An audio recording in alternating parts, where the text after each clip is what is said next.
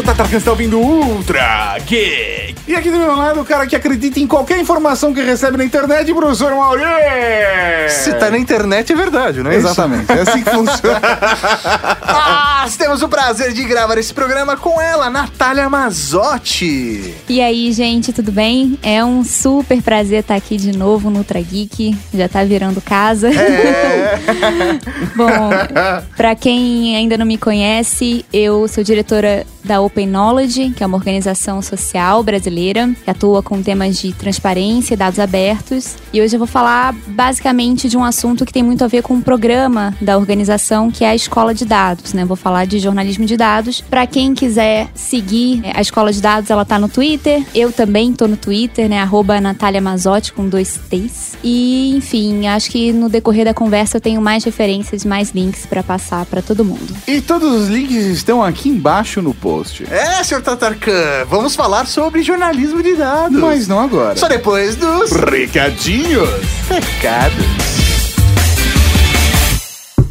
Ô, seu Raul, tem recado pra você aqui, hein? Raul? Tem Raul? Tem algum Raul aí? Algum Raul aí? Tem recado pra mim, hein? Recadinhos, Cavalaria Geek. E Estamos aqui para mais uma sessão de recadinhos, seu Tatarkan. Exatamente, professor Mauri, começando mudando a música. E professor Mauri, temos um recado especial para quem está preocupado com o mercado de trabalho e preocupado com a sua formação. Isso mesmo, senhoras e senhores. Esse programa chega a vocês com oferecimento do Centro Universitário Senac. Olha só, estamos cada vez mais chiques, professor Mauri. Então, se você está em busca de uma formação profissional, se você quer a sua primeira graduação ou uma nova graduação, o Centro Universitário Senac tem o curso ideal para você. E sabe o que eu mais gostei de conhecer o Centro Universitário Senac, professor Mauri? É o networking. Gosto dessa palavra, networking. É, não, é isso mesmo. A experiência de se fazer um curso universitário não é simplesmente a sala de aula ou o conteúdo que ele é aplicado. A convivência com os outros alunos, com os professores, o ambiente fora da sala de aula faz parte da formação desse profissional. E a gente sabe a diferença que faz quando você tá pensando na sua carreira, ter uma vivência universitária que tenha experiências sociais, vivências profissionais na prática e estimulando um aprendizado além da sala de aula. Para vocês terem uma ideia, o Centro Universitário Senac conta com uma estrutura de três campi. E a infraestrutura desses campi é de primeiro mundo. Tudo isso para te ajudar a alcançar todo o conhecimento necessário para se tornar o melhor profissional possível. Para você que precisa estar pronto para se relacionar com o mercado, se relacionar com a sua carreira de uma maneira muito mais rica, clica aí embaixo no link do post para saber todos os cursos e as oportunidades de carreiras que você vai ter de agora em diante. Então clica aqui no link do post porque as inscrições para o vestibular 2019 estão abertas e você vai ter a oportunidade de ter a vivência universitária que você sempre sonhou. Professor Mauri, temos uma boa notícia pra Cavalaria Geek. Pra todo mundo que perguntou pra gente, vocês vão estar na Black Friday? Vai ter Black Friday esse ano? Vai sim, teremos a maratona de descontos com Black Friday ao vivo na Rede Geek. Isso mesmo, Cavalaria Geek, vocês poderão comprar todos os seus gadgets, tudo aquilo que vocês estão precisando com o melhor preço e com a melhor consultoria da internet brasileira. Exatamente, professor Mauri, estaremos lá, eu, você e um convidado especial. Não, vamos já falar quem é o convidado especial? Vamos falar quem é o convidado especial desse ano para a maratona de descontos. Teremos a presença dela, Pati dos Reis. Sério, velho, vai ser sensacional ficar quatro horas na maratona de desconto com a linda da Pat, dando todos os seus conselhos e suas experiências com os produtos para aconselhar a Cavalaria Geek a comprar os melhores produtos nessa Black Friday. E o que é mais legal, como nós falamos no último Ultra Geek, nesse ano nós vamos fazer um esquema completamente diferente, porque nós vamos te passar todos os links, todas as promoções, vamos dar a consultoria para você comprar os melhores produtos, mas nesse ano a comissão é sua. É isso mesmo, você vai conseguir comprar com o melhor preço e ainda vai receber uma parte da sua compra de volta em dinheiro. E para participar é só criar a sua conta em compre.você barra Rede Geek. Repetindo, compre.vc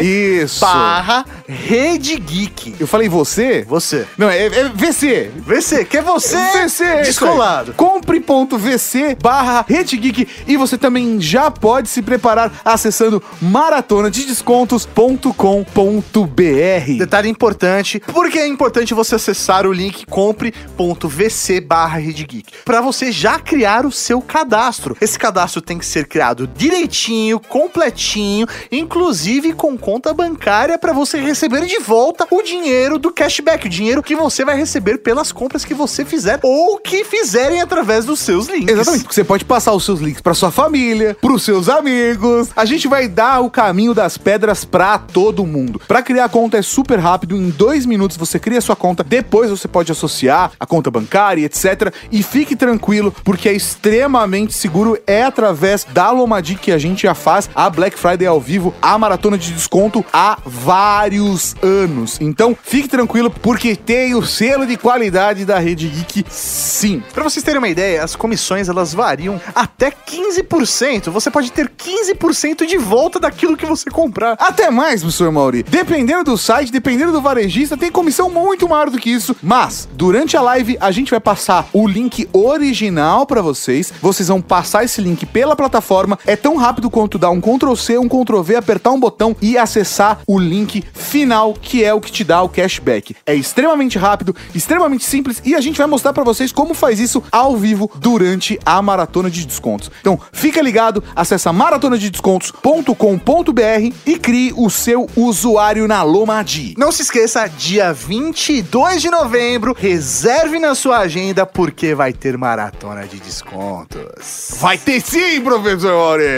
Continuando esses recadinhos, temos que lembrar a toda a Cavalaria Geek que se você gosta do nosso trabalho, se você gosta do Trageek, gosta do e-mail show, gosta do update, curte o nosso canal do YouTube, você pode ser um padrinho, você pode apoiar colaborando, incentivando as nossas atrações. Acesse padrim.com.br barra Rede Geek, escolha a cota que se adeque melhor às suas necessidades, à sua vida, à sua rotina e ao seu bolso e apoie o trabalho da Rede Geek. padrim.com.br barra Rede Geek. E na semana que vem, professor Mauri, vamos falar todos os sorteados do mês de outubro e também quem vai jogar RPG com a gente aqui na Casa delícia. Geek. Eu quero pensar em alguma coisa da hora pra gente fazer, sei lá, dezembro ou janeiro, sabe? Começar o ano firmeza. Pode ser da hora, a gente fazer como fez ano passado e esse ano com Força Bruta, Star Wars. É isso aí. Fazer o podcast ao vivo, fazer uma parada da hora pra todo mundo que apoia a gente no padrinho. Vamos, vamos, vamos bolar uma, estra- uma estratégia, uma coisa bacana, sim, pra fazer com a galera. Se você não apoia a gente ainda, vai lá em padrim.com.br barra Rede Geek. E professor Mauri, por último, quero lembrar as pessoas que é muito fácil de ouvir o Ultra Geek, de ouvir nossos podcasts, de passá-los adiante. Tem aplicativo no iOS, tem aplicativo no Android. Estamos em todos os agregadores, inclusive no Spotify, mas eu quero te fazer uma correção. Pra mim, a correção? É? Quero te corrigir, mano. Por quê? Como? Isso é possível? Porque você falou que nós estávamos com 43 mil inscritos no nosso canal do YouTube. Hã? Nós estamos com 44 mil Não. inscritos. É verdade, Simone. Em uma semana nós passamos do que você tinha falado. O tempo entre a gente gravar e sair o programa, mil inscritos. Meu Deus do céu, ele tá on fire, então seja mais um. Se inscreva no nosso canal do YouTube, youtube.com.br Geek. Se você já é inscrito, compartilhe com os amiguinhos. Mostre pra todo mundo que a Rede Geek está lá também. É isso aí, Cavalaria Geek. Fiquem ligados porque nós estamos on fire e esse final de ano vai ser repetaculê. É isso aí, Tato, que tem agora, que tem agora, que tem agora. tem podcast, podcast, podcast. podcast. Jornalismo de dados é um processo pelo qual análises e apresentações de dados são empregados para melhor informar e engajar o público. Suas raízes estão nos campos da reportagem investigativa e com o auxílio do computador. Também define-se jornalismo de dados como um processo de obtenção, construção, filtragem, análise e apresentação de bases de dados com o objetivo de gerar notícias.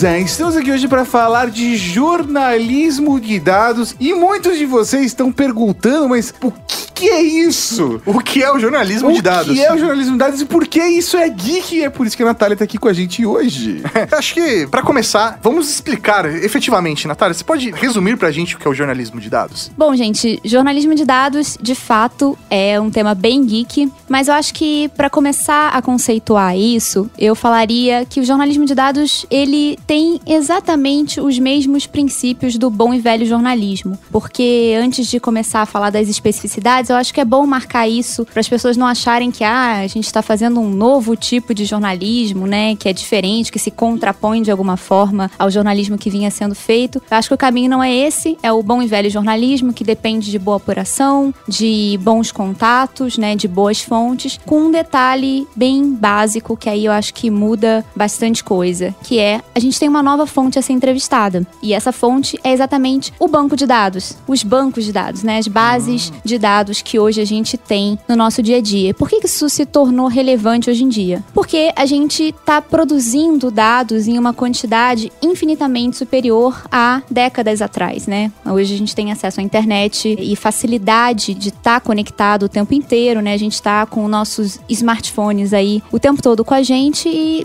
quando a gente nem se dá conta, a gente está produzindo dados. Então tem uma enormidade aí, uma massa de informações sobre o mundo, sobre os nossos hábitos, sobre a nossa forma de se relacionar com as pessoas, que de um certo modo traz aí um novo entendimento que pode ser passado adiante através do jornalismo, né? O jornalismo bem apurado, bem feito, serve basicamente para trazer informações relevantes de interesse público para a sociedade, né? Que é fundamental para nossa democracia, como sabemos. Sim. E bem ou mal, o que muda é a ferramenta do jornalista. Porque se antes tinha o bloquinho de notas com o lápis na mão e a máquina de escrever, hoje a gente tem o computador e a internet, o smartphone e tudo isso tendo acesso a milhares e milhares e milhares de informações o tempo todo. E da mesma forma que antes, quando você tinha que conversar com uma fonte e depois apurar o quão real era a informação que essa fonte estava te passando, hoje você tem que fazer a mesma coisa com os dados que vêm da internet. É, exatamente. Como eu falei, né? É o bom e velho jornalismo com uma diferença que, na verdade, muda tudo, que é a utilização de bases de dados digitais. Então, quando eu, eu tenho formação em jornalismo, né? Tenho esse background, e aí quando a gente está na universidade, a gente aprende, por exemplo, que quando a gente vai entrevistar uma pessoa, é, a gente deve buscar saber sobre o histórico dessa pessoa, né? Ver relações de interesse ali, enfim, saber em que momento que aquela pessoa tá, se a gente vai falar de uma obra ou de alguma, algum feito daquela pessoa, a gente tem que estudar essa obra, esse feito. Então tem técnicas de entrevista que a gente utiliza para fazer boas entrevistas e extrair bons insights daquela fonte. A mesma coisa a gente tem para bases de dados, só que aí a gente não tá lidando com uma pessoa, a gente tá lidando com uma massa de informações estruturadas e aí a gente vai precisar de outras técnicas, outras habilidades, né, de ferramentas. Então acaba mudando um pouco a forma como a técnica que vinha sendo ensinada, né, que, que ainda é ensinada para os jornalistas em formação, vai, vai ser aplicada. Né? A gente precisa trazer habilidades de outras áreas que antes não estavam tão postas assim para quem faz jornalismo, né? Inclusive, os jornalistas, eles geralmente são aquelas pessoas que na faculdade detestavam matemática e. Isso que eu ia falar, né? Vou fugir, Humanas né? pura ali, agora vai ter que começar a mexer um pouquinho de programação. Estatística, né, cara? Então, na verdade, a gente aproxima mais o jornalista de programação, de computadores, de cálculos, e aí não tem de onde fugir, né? Pois é, e se a gente vai assim pra raiz da, do que hoje a gente chama de jornalismo de dados, né? Antes o pessoal chamava, lá na década de 70, né, quando isso começou a vir com um pouco mais de força, principalmente nos Estados Unidos, o pessoal chamava de reportagem com auxílio do computador. Então era meio que os primórdios do jornalismo de dados, né, que era o hack. É, e a ideia do hack, ela surgiu com um cara chamado Philip Meyer, que escreveu um livro chamado Jornalismo de Precisão, e nesse livro ele falava o seguinte, bom, os jornalistas eles podem aplicar técnicas que, em geral, né, são aplicadas nas ciências sociais no dia a dia da reportagem, da apuração. Quando a gente tem uma tecnologia muito disruptiva, o que a gente vê, em geral, é que o primeiro momento da, daquela tecnologia é copiar o que vinha sendo feito com a tecnologia anterior, né? E não utilizar todo o potencial da nova tecnologia. Isso aconteceu com a televisão em relação ao rádio, né? E aí, quando o computador entrou nas redações, ele não era utilizado como essa máquina que a gente sabe hoje que tem um potencial enorme de processamento, né? É uma máquina de fazer cálculos e milhões e milhões de cálculos de, com uma rapidez enorme. Ele era uma máquina de escrever. Ele era uma máquina de escrever. Exato. Ele era uma máquina de escrever. Então, quando vem esse conceito de, bom, vocês podem usar essa máquina de escrever como uma máquina, na verdade, para auxiliar a apuração de vocês, né? Para processar muitos dados, como já vinha sendo feito de de uma forma embrionária ainda nas ciências sociais. E aí a gente tem esse conceito da reportagem com auxílio de computador, que foi meio que também o embrião da ideia de jornalismo de dados, né? Obviamente, de, da década de 70 para cá, a gente sabe que essa máquina de processamento ficou infinitamente mais potente, mais rápida, entrega muito mais pra gente do que naquela época. A popularização da internet, né, e a- o barateamento do, do custo dessas máquinas também ajudou as pessoas a estarem conectadas, a conseguir a terem acesso a isso. E a gente tem lei de acesso à informação, a gente tem movimentos, né, em prol de abertura de dados, abertura de informações de governos, de corporações no mundo inteiro e um monte de ferramentas, né, de, de softwares que são produzidos e facilitam o nosso trabalho de utilização de dados, né, de, de análise de dados. Então, acho que pegando todo esse contexto, a gente consegue entender hoje em dia por que, que a gente está falando tanto de jornalismo de dados, na verdade, de dados de modo geral, né, de big data, da- data science e por aí vai. Então, é um tema que tá muito em voga porque a gente já, já tá atingindo esse momento em que a produção de dados e a utilização começa a ficar mainstream, né? Um jornalista hoje, ele aprende isso numa faculdade ou ele tem que buscar um curso especializado nisso? Como é pra você entrar, entender esse universo e utilizar isso como uma ferramenta a seu favor? Ou ainda, se só se dá bem o cara que manja de programação e decidiu ser jornalista. né? É, esses aí estão em vantagem hoje em dia, viu? Primeiro, respondendo a pergunta do Mauri. Hoje, as universidades, a grande maioria da- das faculdades de jornalismo, não tem um curso de jornalismo de dados. Algumas já têm, e isso vem se popularizando cada vez mais. Né? Eu mesma dou um curso é, na, na pós-graduação, não na graduação, né? Mas na pós da PUC do Rio Grande do Sul, e dou uma cadeira de jornalismo de dados. Meu colega Sérgio Espanholo, que é fundador do Volt, dá um curso na, na CASP. Eu sei que tem algumas universidades hoje em dia que estão trazendo isso pro currículo. As públicas eu, eu estudei, estudei na UFRJ e eu trouxe um laboratório de jornalismo de dados para a UFRJ, na época que eu fazia mestrado. E agora eles estão vendo de incorporar essa disciplina também ao currículo, mas a gente sabe que é um processo um pouquinho mais lento e burocrático, né, nas públicas. Mas de qualquer forma, para quem tem interesse em, em aprender sobre esse tema, né, em, em buscar saber mais sobre essa área, eu indicaria algumas coisas. A primeira é começar estudando estatística básica. Se você não sabe estatística básica, não sabe a diferença entre média e mediana, Não sabe tirar uma média. Pois é. Assim, e, e- e a gente percebe que o que a gente aprende de matemática no ensino médio, ó, tem bastante utilidade. Quando a gente Sim. sai, quando a gente sai do ensino médio e vai pra universidade, a gente acha que nunca mais vai usar aquelas coisas, né? Menos Bhaskara. Bhaskara já. Não, é muito louco porque eu sou formado em ciências sociais, né? E uma das nossas disciplinas dentro da, da grade é estatística. E, meu, é- era muito en- engraçado, assim, curioso, na verdade, como a galera tinha muita dificuldade. E, na verdade, ali eu acabei me dando muito bem nessa matéria porque eu tive uma base muito boa no ensino médio, principalmente em matemática. E aí isso teve um desenvolvimento mais fácil pra mim no ensino superior. Eu, eu repeti estatística na faculdade. e eu me formei em publicidade e propaganda, que também estatística é uma coisa muito importante pra você entender o consumidor. É isso aí. São questões. Nós dois estudamos ciências sociais, É verdade. cada um com foco completamente diferente. Sim. E é engraçado, né? A gente não ter estatística, por exemplo, no currículo de jornalismo hoje em dia, eu acho Sim. que é, é uma coisa muito defasada. Então, acho que eu começaria por aí. Tem cursos online, tem tutoriais na- no próprio site da Escola de Dados. A gente tem alguns tutoriais introdutórios sobre estatística. Voltando ao tema, eu indico um livro chamado Estatística Básica. Tem dois autores, Moretti e Bussabi. Depois de estatística, eu acho que vale muito saber alguma linguagem de programação. É, enfim, eu acho que, na verdade... E linguagem de programação de verdade, tá? HTML não conta e não é linguagem de programação. Exato, HTML não é linguagem de programação. Deixar bem claro. Você tem programa em HTML. Não.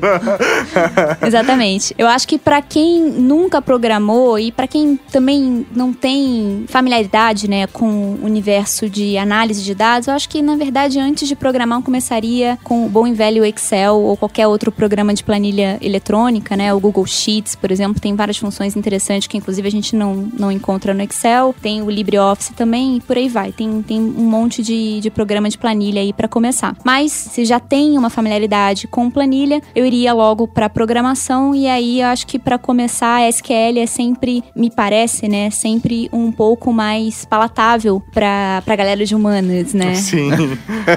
Então. É importante dar esse toque. Exato. É, eu acho que tem, tem vantagens e desvantagens de várias linguagens, né? O Python, por exemplo, é uma linguagem que tem uma comunidade enorme no Brasil. Me parece que é uma comunidade muito aberta a receber pessoas de outras áreas. É fácil você encontrar alguém que te ajude. Na própria escola de dados a gente tem o famosíssimo e queridíssimo Turicas. Para quem não conhece, Turicas é desenvolvedor aí há anos e desenvolveu uma biblioteca chamada Rose, que é uma biblioteca em Python para fazer análise de dados, né? Tem várias funções interessantes. Então, tem esse universo em Python que é legal, que é acolhedor, que é uma comunidade bem grande e bem interessante e ativa no Brasil. No caso, o SQL é uma linguagem que me parece que não tem uma comunidade tão ativa, né? Eu, pelo menos, não conheço grandes conferências de SQL no Brasil e pessoas que sejam referências, né? Que ajudem as outras e, e coisas desse tipo. Mas é uma linguagem que, para quem tá começando, me parece uma curva de aprendizagem bem menor do que Python, do que R. R, outra linguagem que é muito utilizada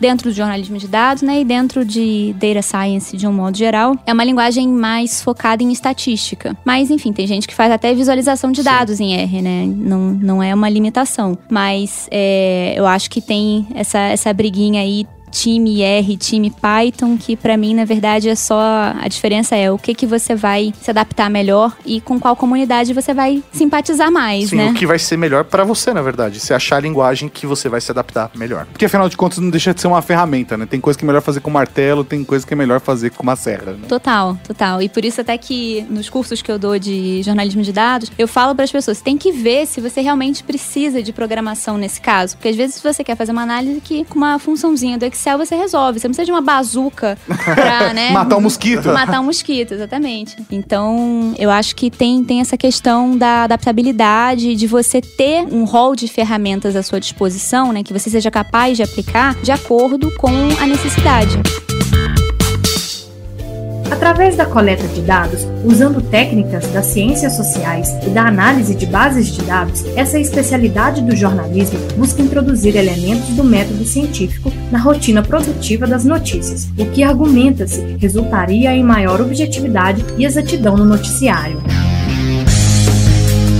Natália, você comentou aí, né, da escola de dados. Você pode apresentar ela pro nosso público? Claro, a Escola de Dados é uma rede global que tem capítulos em diferentes lugares. Aqui no Brasil, a gente começou com a Escola de Dados em 2013, então a gente está completando aí esse ano cinco anos. Em novembro de 2013 a gente lançou. É um programa que busca capacitar jornalistas e, enfim, membros de outras organizações da sociedade civil a utilizarem dados de forma efetiva nos seus trabalhos, no seu dia a dia, né? A gente entende que esses públicos eles são cruciais para o debate qualificado, para o debate bem informado. Os jornalistas eles são pagos, são profissionais pagos para trabalhar a informação e passar a informação de qualidade para um público mais amplo. Sim. E as organizações é, da sociedade civil, em geral, trabalham com agendas, né, que são de algum modo de interesse público, né? Então tem pautas ali, tem demandas sociais que, que são trabalhadas por, por essas organizações. Então a gente entende que são dois públicos com um bom potencial de impacto na sociedade e por isso eles deveriam estar mais qualificados a trabalhar com dados no dia a dia, já que a gente tem aí grandes corporações, né? Até, até os governos já vêm incorporando isso. E aí eu acho que ter essas vozes que de algum modo passam informação de interesse público também aptas a trabalhar com evidências, com dados, é fundamental. É, e aí até ter um jornalista qualificado para entender essas informações e poder passar pro público de uma maneira mais mastigada possível, né? Para que o público entenda essas informações. Né? É, eu, eu acho que abre, na verdade, todo um leque novo de apurações possíveis, né? Sim. Quando, quando você não tem dados estruturados sobre um determinado tema, é mais difícil de, de você extrair insights que ninguém tem. Sim. Tenho alguns exemplos aqui, depois, se vocês quiserem que eu conte reportagens interessantes que foram feitas com dados, eu acho que pode ajudar o pessoal a trazer pra realidade também. Então, aguarde, segure aí. a qualquer momento, essas reportagens aí? podem ser citadas. Clickbait, que absurdo. Chegamos a isso. Mas brincadeiras à parte, com clickbait, eu acho que uma coisa que impacta bastante, pensando na nossa realidade, é o volume de dados que é cada vez mais feito e a maneira como a gente tem cada vez mais acesso à informação. Só que junto com isso também vem muita merda. Vem muita notícia falsa. Hoje é o jeito de falar é o fake news. Sim. Mas isso sempre existiu, porque existe a construção de uma usando uma linguagem jornalística, mas de verdade é uma mentira. A mentira sempre existiu. Desde que, sei lá, o primeiro ser humano começou a falar, ele começou a contar mentira. Provavelmente a primeira coisa que o ser humano falou foi mentira. Eu aprendi a falar graças a Deus, por exemplo. Não sei. Pode ter sido.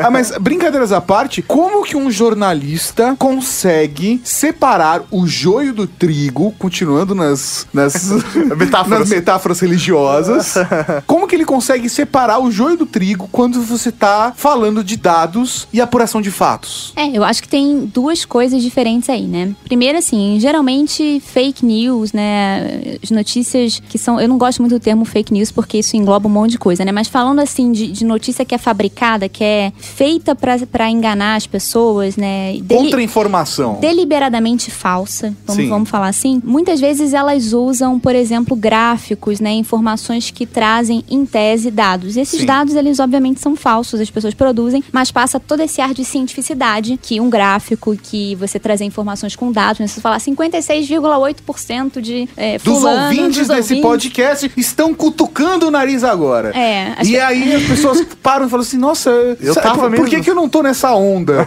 Ou ainda, meu nariz realmente tá coçando um pouquinho, de- deixa eu dar uma coceira. e depois vai comentar, eu realmente estava coçando o nariz. Coçou! Exato, exatamente. Então tem, tem esse, esse caráter aí de verdade objetiva, né? Mas isso pode ser pode ter sido fabricado. Então isso é uma coisa e aí eu acho que o jornalista ele vai lidar com isso como a gente está lidando hoje em dia, né? A gente tá tem aí as agências de checagem, enfim, a gente tem é, pessoas que vão atrás dos dados corretos para desmentir os dados que foram fabricados. E por outro lado a gente tem uma questão, né? segunda coisa aí é é a questão da autenticidade dos dados, né? Da, da validade daquela informação quando ela é produzida, inclusive, por um órgão oficial. E aí eu acho que o jornalista ele precisa estar treinado para entender de metodologias, de metodologias de produção de dados, né? Então, quando a gente vai olhar uma pesquisa, por exemplo, a pesquisa traz os números, ela pode ter sido feita por um órgão que, que tem toda a credibilidade do mundo, mas dependendo da forma como a pesquisa foi produzida, né? Se for se for uma pesquisa mais qualitativa, é, as perguntas que foram feitas, enfim, a forma como a pesquisa foi montada, como o survey foi montado, você vai ter um viés ou não. Então, o jornalista ele precisa estar apto a olhar por trás dos dados, a ver como que aqueles dados foram coletados, com que intenção, né? E entender a validade período. daquilo, né? Por exemplo, Exato. ouvi dizer que quem não ouve podcast vai pro inferno. Você já ouviu um podcast? Isso, Ainda bem que eu escuto. Não, mas, tipo, às vezes você pode construir uma pergunta pra influenciar no resultado de uma pesquisa. E os resultados, assim, 96% do- das pessoas dizem ouvir podcast. É, e assim, é muito complicado, porque existe também uma questão ética envolvida. Às vezes uma falha de um profissional que não sabe fazer um trabalho direito, porque também acontece, né? Agora, mudando um pouco de assunto, mas dentro do mesmo contexto, porque eu levantei a bola do fake news e levantei a maneira que a gente enxerga dados de uma forma contraditória, quanto o Wikileaks influenciou essa- esse debate?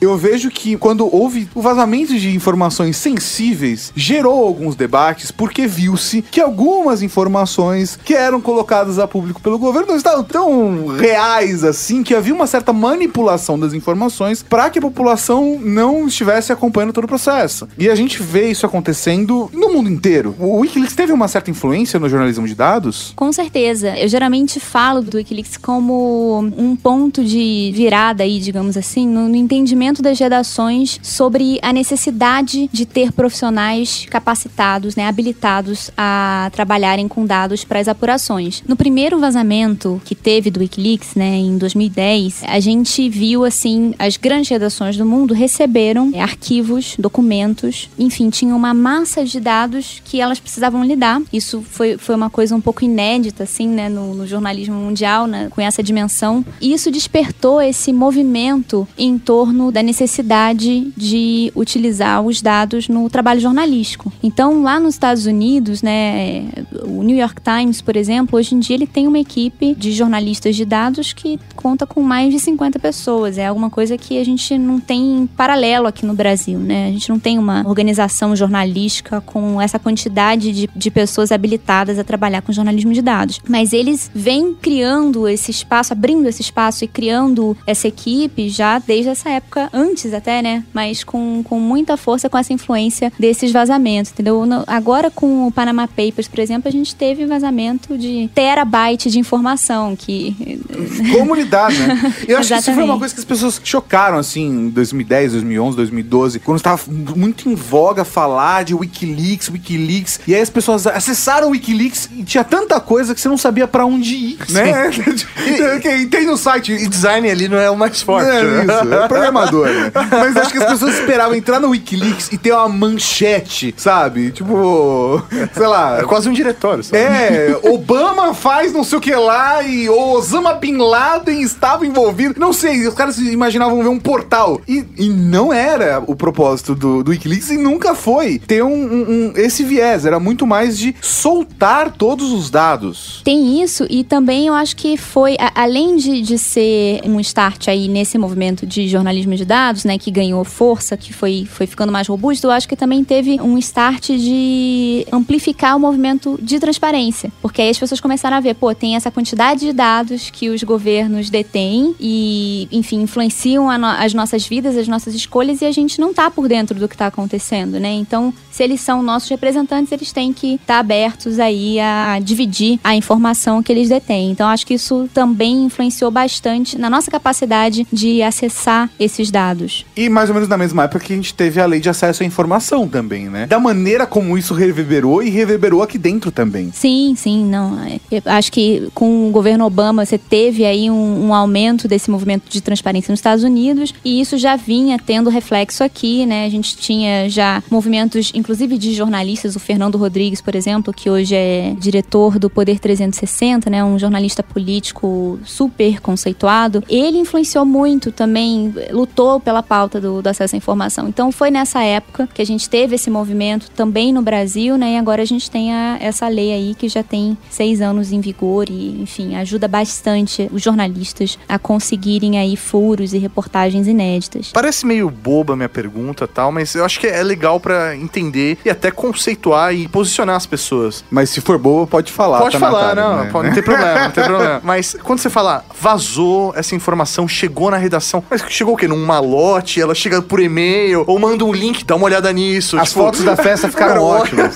Como que é esse vazou? Quem vazou essa informação? Como que é isso? Como chega até vocês isso? É, bom, eu não tô em redação já tem um tempo, né? E eu acho que pegando aí o exemplo do Wikileaks, na verdade, assim, esses vazamentos costumam chegar por meio físico. Então, um pendrive. né? Aparece lá, tipo, ó, gente, alguém deixou esse pendrive aqui, vamos ver o que que é. E aí tem ali informações sensíveis. Pois é, hoje em dia a gente também tem várias ferramentas para passar conteúdo online, né? A questão é se existe segurança ali para fazer essa transferência de arquivos sem qualquer interceptação. Então, eu acho que na grande maioria dos casos, assim, os dados sensíveis, eles são vazados por algum tipo de, de meio físico, né? Então, Entendi. tem, tem um pendrive ou, ou, enfim. Até pra tentar não ser rastreável aquela informação, né? Pois é. Jornalismo de dados pode ajudar um jornalista a formular uma reportagem complexa através de infográficos envolventes. Os dados podem ser a fonte do jornalismo de dados ou podem ser as ferramentas com as quais uma notícia é contada, ou ambos. Como qualquer fonte, devem ser tratados com ceticismo, e como qualquer ferramenta, temos de ser conscientes sobre como eles podem moldar e restringir as reportagens que nós criamos com eles. Engraçado, você falou de chegar os dados numa redação por meio físico, né? Porque o offline hacking, né? A ideia de você hackear ou tá captando ou usando dados de uma forma offline é uma parada muito curiosa. Porque normalmente a gente pensa só na lógica do hacking pro online, mas é, ele existe e vai continuar existindo também da forma offline e às vezes é a melhor forma e menos rastreável de você simplesmente pegar um envelope e entregar na porta de uma redação, sabe? Sim. E esses dados físicos, eu acho que geram uma contradição, porque ao mesmo tempo, os jornalistas de dados também utilizam dados offline. Por exemplo, os dados que são mais antigos, que não foram digitalizados ainda, às vezes exige que o profissional vá buscar eles. Como é, como é que um profissional vai lidar num caso desse? Por exemplo, sei lá, eu preciso levantar alguma informação e fazer um paralelo com algo da década de 60. É, pois é. E, assim, a gente tem um, um exemplo que virou filme, né? Que é o do Spotlight, do Boston Globe, que... con- Aliás, bom filme. Excelente filme, né? A investigação toda foi feita estruturando dados que estavam em arquivos, em livros, né? Em registros em livro. A gente viu no filme, né, a quantidade de tempo que uma equipe relativamente grande de repórteres ficou ali debruçada em cima daqueles arquivos, né? Até conseguir estruturar aquilo de um modo a conseguir entender o contexto da história, né? E extrair a história em si. Eu acho que tem muita coisa ainda assim hoje. Por mais que a gente tenha uma quantidade muito grande de dados disponíveis, a gente também tem muita coisa que ainda não está acessível ou não está estruturada. Então a gente precisa ter um trabalho muito grande até conseguir chegar às bases, né? Tem um trabalho que foi feito por uma organização americana chamada ProPublica, que eu gosto bastante. Ele é relativamente antigo, né? Foi feito em 2013, eu acho que eles começaram o trabalho, chama Dollars for Docs. E o que, que eles fizeram? Eles pegaram e estruturaram uma série de arquivos que, na verdade, eram PDFs e eles extraíram as informações dos PDFs, milhares e milhares de arquivos que indicavam recebimentos dos médicos por pagamentos né, de empresas farmacêuticas. Então, ele- eles conseguiram desvelar aí toda essa rede de influência da, da indústria farmacêutica em torno do- dos médicos, da forma Aí, como os médicos como eles usavam dinheiro em troca de influência e presença na vida dos pacientes. Isso, isso. E aí, assim, foi uma reportagem. eh, Eles fizeram isso, inclusive, acho que com parceria com o New York Times. Foi uma reportagem que teve uma re- repercussão enorme. A indústria médica se posicionou e, enfim, teve um embate, teve uma polêmica, né, que foi gerada. E foi, na verdade, toda uma estruturação que, que levou muito tempo para ser feita, entendeu? Porque eles precisavam pegar aquelas informações e aí tirar dos arquivos PDF e aí estruturar tudo num banco de dados único, né, para ter o histórico, ver ano a ano como é que aquilo vinha evoluindo. Então, é um exemplo para mim que é muito claro do poder do, do jornalismo de dados de trazer contexto, de, de trazer informações completamente novas, né? Uma coisa assim, se você tem uma equipe de jornalismo de dados, você pode produzir reportagens que ninguém mais vai ter, porque Sim, vai ser único, né? vai ser único. O, o próprio G1 fez, vem fazendo, na verdade, né, um, um trabalho super interessante de jornalismo de dados. Eles lançaram uma investigação que chamou Monitor da Violência. Eles continuam atualizando e é basicamente um banco de dados que eles estão atualizando com vítimas de homicídio no Brasil. E esse trabalho ele ganhou o prêmio. A gente tem um prêmio internacional que é bem disputado e bem reconhecido, que é o Data Journalism Award. E o G1 ganhou, foi o nosso brasileiro aí a vencer o- que legal. a, a edição desse ano. Então, foi em maio, eles, eles deram um prêmio lá no Global Editors Network em Lisboa. Eu tava lá, pude presenciar o G1 recebendo o prêmio, foi super, super bacana, assim, fiquei super orgulhosa do jornalismo brasileiro. Então, eles só conseguiram trazer essa reportagem pro ar porque eles têm repórteres espalhados no Brasil inteiro e essas pessoas começaram a alimentar um banco de dados que, que hoje serve para monitorar aí essa escalada de homicídios, de mortes no Brasil, né? E pra você ser um jornalista de dados, você consegue ser hoje um jornalista independente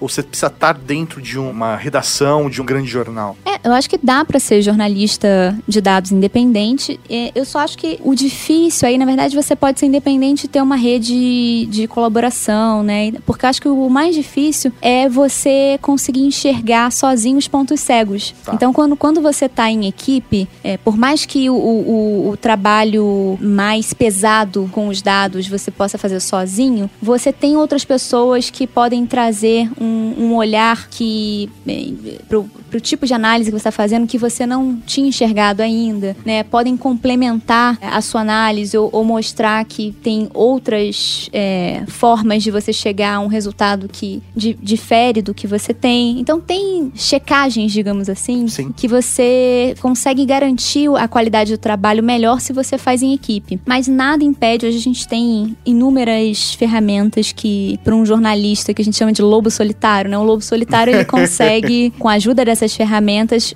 trabalhar em todas as etapas do, do que a gente chama de fluxo de trabalho com dados, né? Desde a obtenção do dado, é, ele vai, vai formular a pergunta, né? Formular a hipótese, vai obter os dados, vai processar, vai limpar aqueles dados. Mu- Muitas vezes eles têm erros, a, a estruturação do, do dado não, não serve tanto para o tipo de análise que vai ser feita. Então ele vai fazer esse processo de limpeza, vai fazer a análise, vai fazer a visualização, tudo isso sozinho e o resultado vai ficar legal, entendeu? Eu te pergunto isso porque, assim, pra quem está de fora, a sensação que eu tenho é que as redações elas estão cada vez menores ou secando, fechando, né? estão É. secando, é isso aí. E aí a internet meio que abre uma outra porta, né? Você ter o seu próprio conteúdo, até que ponto criar uma relevância em cima desse conteúdo demora ou não, né? Então, a sensação que eu tenho Tá é que a vida do jornalista tá muito cada vez mais difícil, É, né? tá, tá, tá acontecendo uma reestruturação da maneira como a gente acessa a informação. Isso como um todo. Só que, bem ou mal, nós estamos descapitalizando os jornais que faziam esse trabalho de apurar as informações e de compilar as coisas para ter, por exemplo, furos com notícias que realmente impactam na nossa sociedade, é, politicamente, economicamente, porque às vezes ficam buscando mesmo problemas que vale a pena a gente mostrar para a sociedade de coisas que eram escusas ou que não eram legais ou e, e cada vez menos a gente vê esse tipo de matéria ou esse tipo de reportagem. A impressão que dá do lado de fora é que é, esses jornais estão cada vez com menos capital, estão reduzindo estrutura, e isso impacta na maneira como a gente acessa essas notícias. Cada vez mais eu vejo as pessoas acessando notícias entre aspas e não de fato notícias. Então, o que, que você pode falar sobre isso? Ou chorar junto com a gente, eu não sei. É, eu acho que a gente tem aí uma crise da indústria jornalística, né? Eu acho que não é uma crise do jornalismo em si. E essa crise, ela precisa de novos caminhos, né? O jornalismo, na verdade, não a crise. A crise já, já tá bem encaminhada.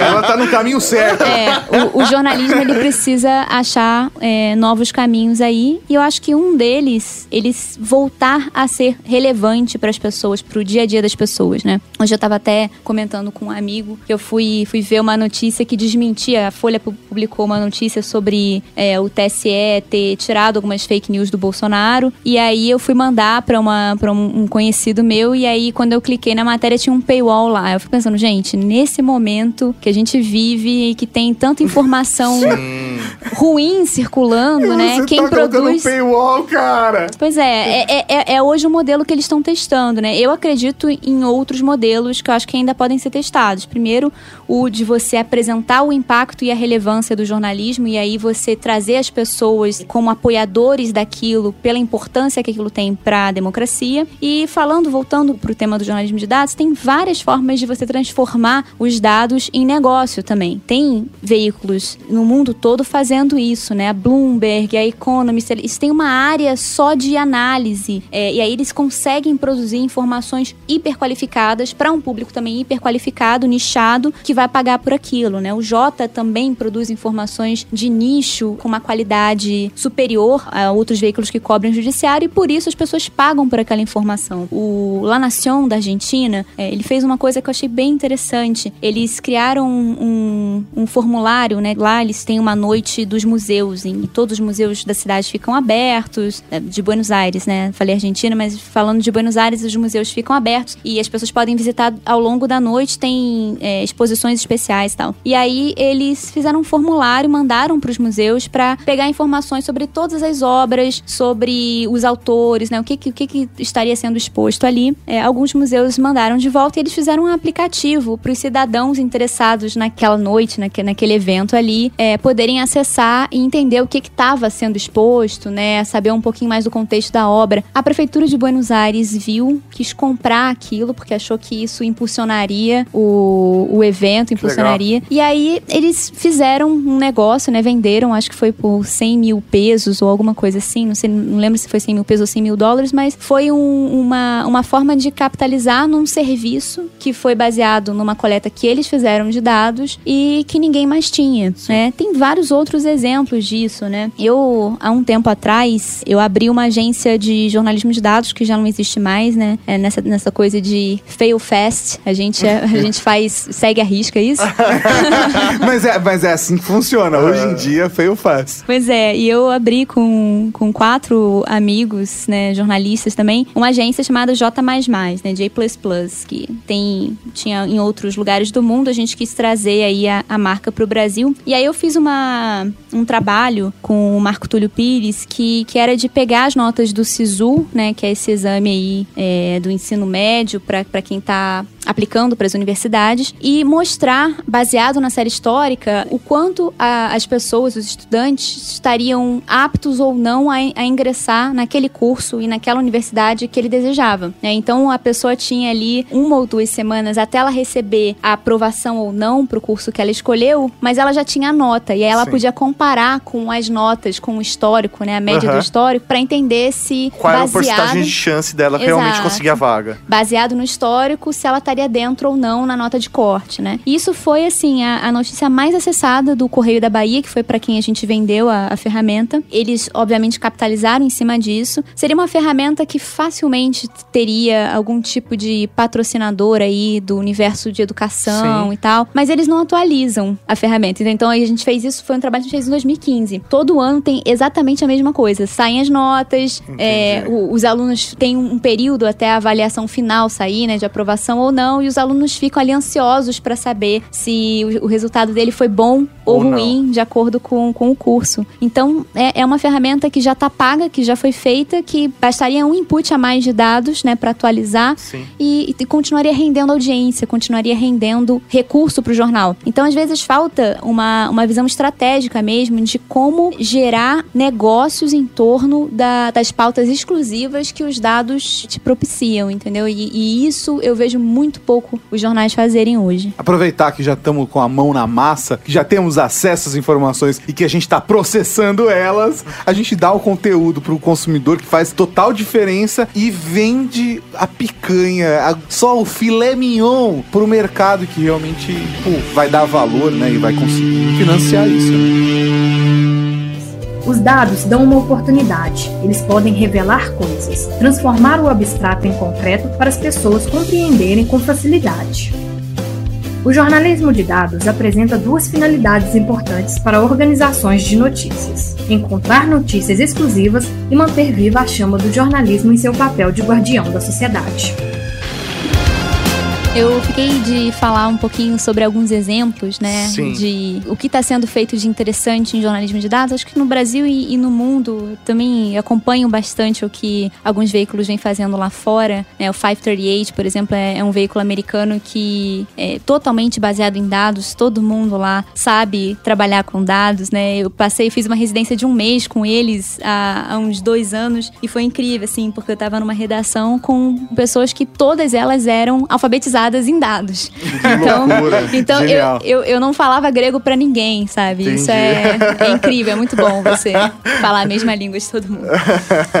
Mas no Brasil, a gente tem o Nexo, que é um, um grande produtor de é, matérias guiadas por dados, vamos dizer assim. Eu acho que eles têm feito um trabalho excepcional com todos os gráficos. É, às vezes eles utilizam os dados para produzir quizzes, enfim, gamificar né? Sim. O, o processo da notícia, que eu também acho muito legal. É, acho que. Não, não sei se eu indicaria um trabalho específico do Nexo, porque acho que eles têm vários que são bem bacanas. É legal porque gera uma interação do público com a própria notícia ali, com a própria matéria. E você cria vínculo, né? Então. Essa empatia faz toda a diferença. Sim. É, e, e em 2016 eu criei com duas amigas, é, a gente fundou um veículo jornalístico que cobre questões de gênero baseado em dados, né? Então a gente vai atrás dos dados e deixa de ser aquela coisa de falar de gênero de forma anedótica, né? A pessoa que, enfim, é, sofreu algum tipo de, de violência sexista ou a mulher que não recebe o mesmo que o homem num determinado trabalho. E a gente passa a entender o contexto por trás dessas situações que é muito maior do que o caso isolado. Sim. Então, é, esse veículo chama Gênero e Número, tá online até hoje. Eu não faço mais parte da estrutura executiva, mas faço parte do, do conselho da, da iniciativa, né? E em 2016, na, na eleição, a gente fez uma matéria que repercutiu bastante, acabou saindo no Jornal Nacional, né? Então, você imagina, uma matéria de um, é, uma startup jornalística que tinha acabado de começar, foi, foi parar no Jornal Nacional, cobrindo o, o caso das candidatas fantasmas, que inclusive esse ano a gente também soube que, que continuam existindo, né? Como assim, candidatas As can- fantasmas? candidatas fantasmas, é, a gente tem aí todo um movimento, né, de, de tentar trazer mais mulheres para a política, né, que é, é um meio totalmente desigual, a desproporção entre homens e mulheres na, na Câmara, no Senado, é, nos governos estaduais. Agora a gente não teve eleição de nenhuma mulher, né? Tem, tem uma Sim. disputando o segundo turno, né? É, você vê as convenções dos partidos mesmo. convenções dos partidos e tal. Então, é, foi criada uma lei, uma cota, para tentar estimular a entrada de mais mulheres na política. Sim. Então, essa cota ela determina que pelo menos 30% dos candidatos em disputas proporcionais, né? Então, basicamente, para o legislativo, precisam ser. Não, não é que nem, nem precisa ser mulher, mas como mulher é minoria, acaba, acaba sendo é, 30% de mulheres. Pra né? ter representatividade. né? representatividade de, do- dos dois sexos, digamos Sim. assim, né? Então, é, a gente teve essa lei aprovada e aí, ah, nas últimas eleições, o que a gente fez foi olhar para logo depois que, que o resultado saiu, o número de votos de cada um dos candidatos para os cargos legislativos, né? Em 2016, o cargo legislativo era de vereador, então a gente olhou todo mundo que, que havia recebido votos como candidato ou- candidatas a vereadores. E aí a gente percebeu que o número de homens com zero voto, ou seja, que nem ele próprio votou, Votou nele, nele. era dez vezes menos do que o número de mulheres zero voto. E aí- Tava lá pra cumprir cota, cara. Exato. Como, como você tem, né, ou deveria ter uma punição para quem não cumpre a cota, para as coligações que não cumprem a cota, os partidos eles começaram a fazer pequenas manobras, né, de, Sim. enfim, en- encontrar mulheres, às vezes servidoras públicas e tal, e cadastrar essas mulheres. Muitas delas nem sabiam que estavam concorrendo. É, inclusive, na nossa reportagem, eu fiz a reportagem com a Amanda Rossi, e a Amanda foi atrás de algumas das mulheres zero voto. E aí, conversando com algumas delas, descobriu que nem elas sabiam que, que tinham Elas sido candidatas. Nossa. Então, essa Estavam foi. filiadas, nem necessariamente sabia que estavam filiadas e todo o processo Pois daí é, em diante. é. Enfim, né? Então, isso foi uma investigação que a gente fez dentro da Gênero e Número. E é um exemplo, assim, do tipo de reportagem que pode ser feita. Tem uma outra matéria que, que eu gosto bastante, que saiu relativamente pouco tempo, num veículo alemão chamado The Spiegel. E o que, que eles fizeram? Eles começaram a analisar, a estruturar informações sobre quem estava alugando imóveis em Berlim. Então, eles, eles começaram a pegar as informações de quem estava ligando para os proprietários dos imóveis e pedindo informações e tal e tentando alugar. E aí eles viram que tinha um certo, uma certa discrepância entre as aprovações do- dos aluguéis para quem era de alguma etnia, que, enfim, não era exatamente alemão ou não tinha uma raiz fora da Alemanha e quem não era. Então, islâmicos, negros, tinha, havia um- uma discriminação eh, contra quem estava alugando os imóveis, né? Então, Pra manter um bairro mais branco do que o outro. exatamente. Afinal de contas, pode desvalorizar, né? Pois é, é É, bem, muito escroto isso.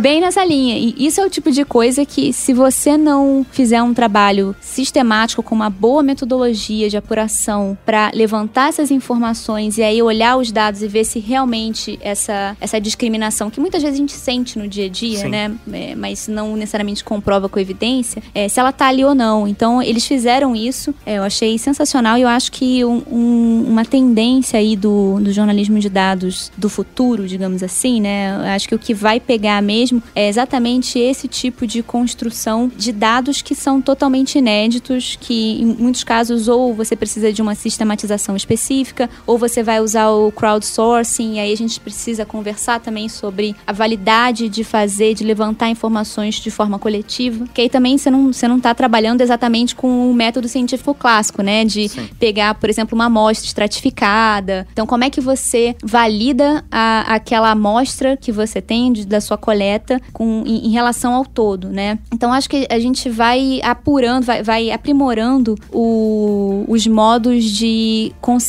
levantar informações que não estão sendo produzidas por nenhum órgão oficial. Entendi. Então, assim, pelo que eu pude entender, o que o jornalismo mais tradicional utilizava, de repente, uma testemunha ocular para criar uma matéria, você está dando a credibilidade para uma informação a partir dessa análise de dados. Seus dados, eles são a sua testemunha de que aquela informação é correta. E não por isso a notícia fica menos humana, porque ele tem o filtro do humano que vai fazer a compreensão desses dados, porque só dados por dados não fazem a menor diferença, vai fazer esse filtro e às vezes vai jogar na cara da sociedade uma coisa que vai ter um impacto gigantesco na vida das pessoas e que a gente nem estocava. Pois é, eu acho que quando a gente tá falando da, dos dados como uma fonte, eles geralmente são uma fonte inicial e não a final, porque você tá. vai precisar apurar para além dos dados. Os dados, eles geralmente não te respondem o porquê das coisas, entendeu? Entendi. Então, eles só te mostram o caminho, ó, isso está acontecendo e aí é Exatamente. o porquê é muito humano, né? Pois é, pois é, você vai descobrir ali que tem, por exemplo, né, pegando aí a reportagem que eu citei, 10% de candidatas que tiveram zero voto. Mas o porquê que isso está acontecendo? E o porquê você precisa ir atrás da história, você precisa conversar com as pessoas, você precisa conversar com os especialistas, né?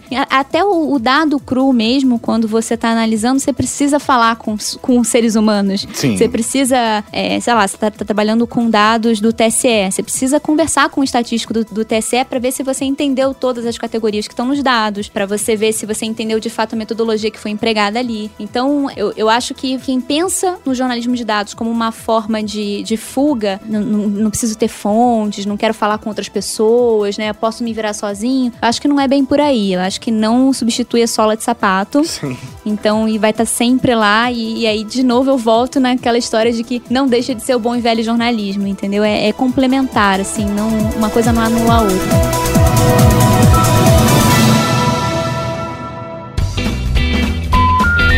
falei bem mais rápido, assim, do que da outra vez, né? Eu fiquei cinco minutos falando. Mas é isso aí, vai, vai pegando o ritmo do Você acabou de ouvir o Ultra Kick.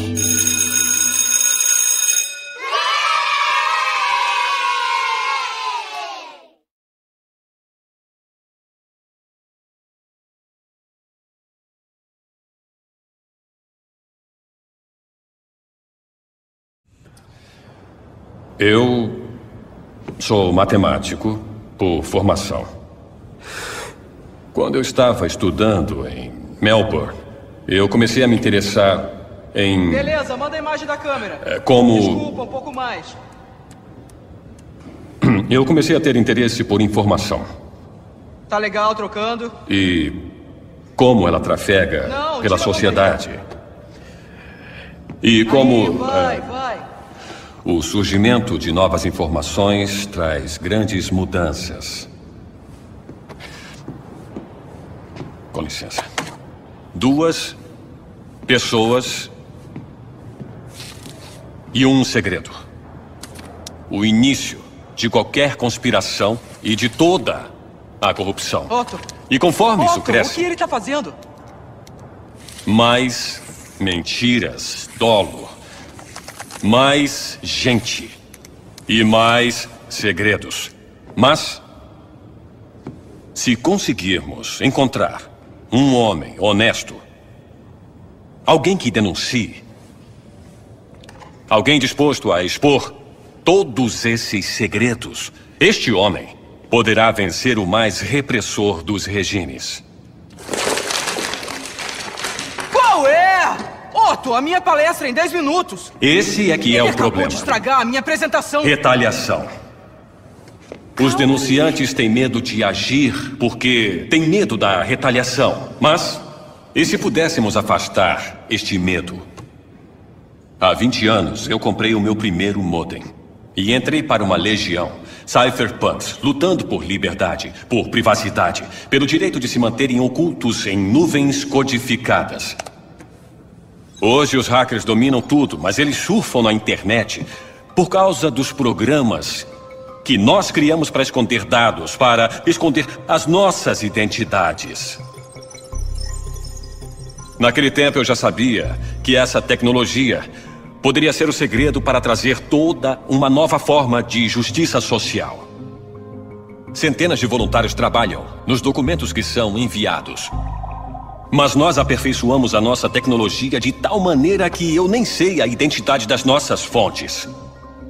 Porque se a identidade no denunciante é secreta, ele não tem nada a temer.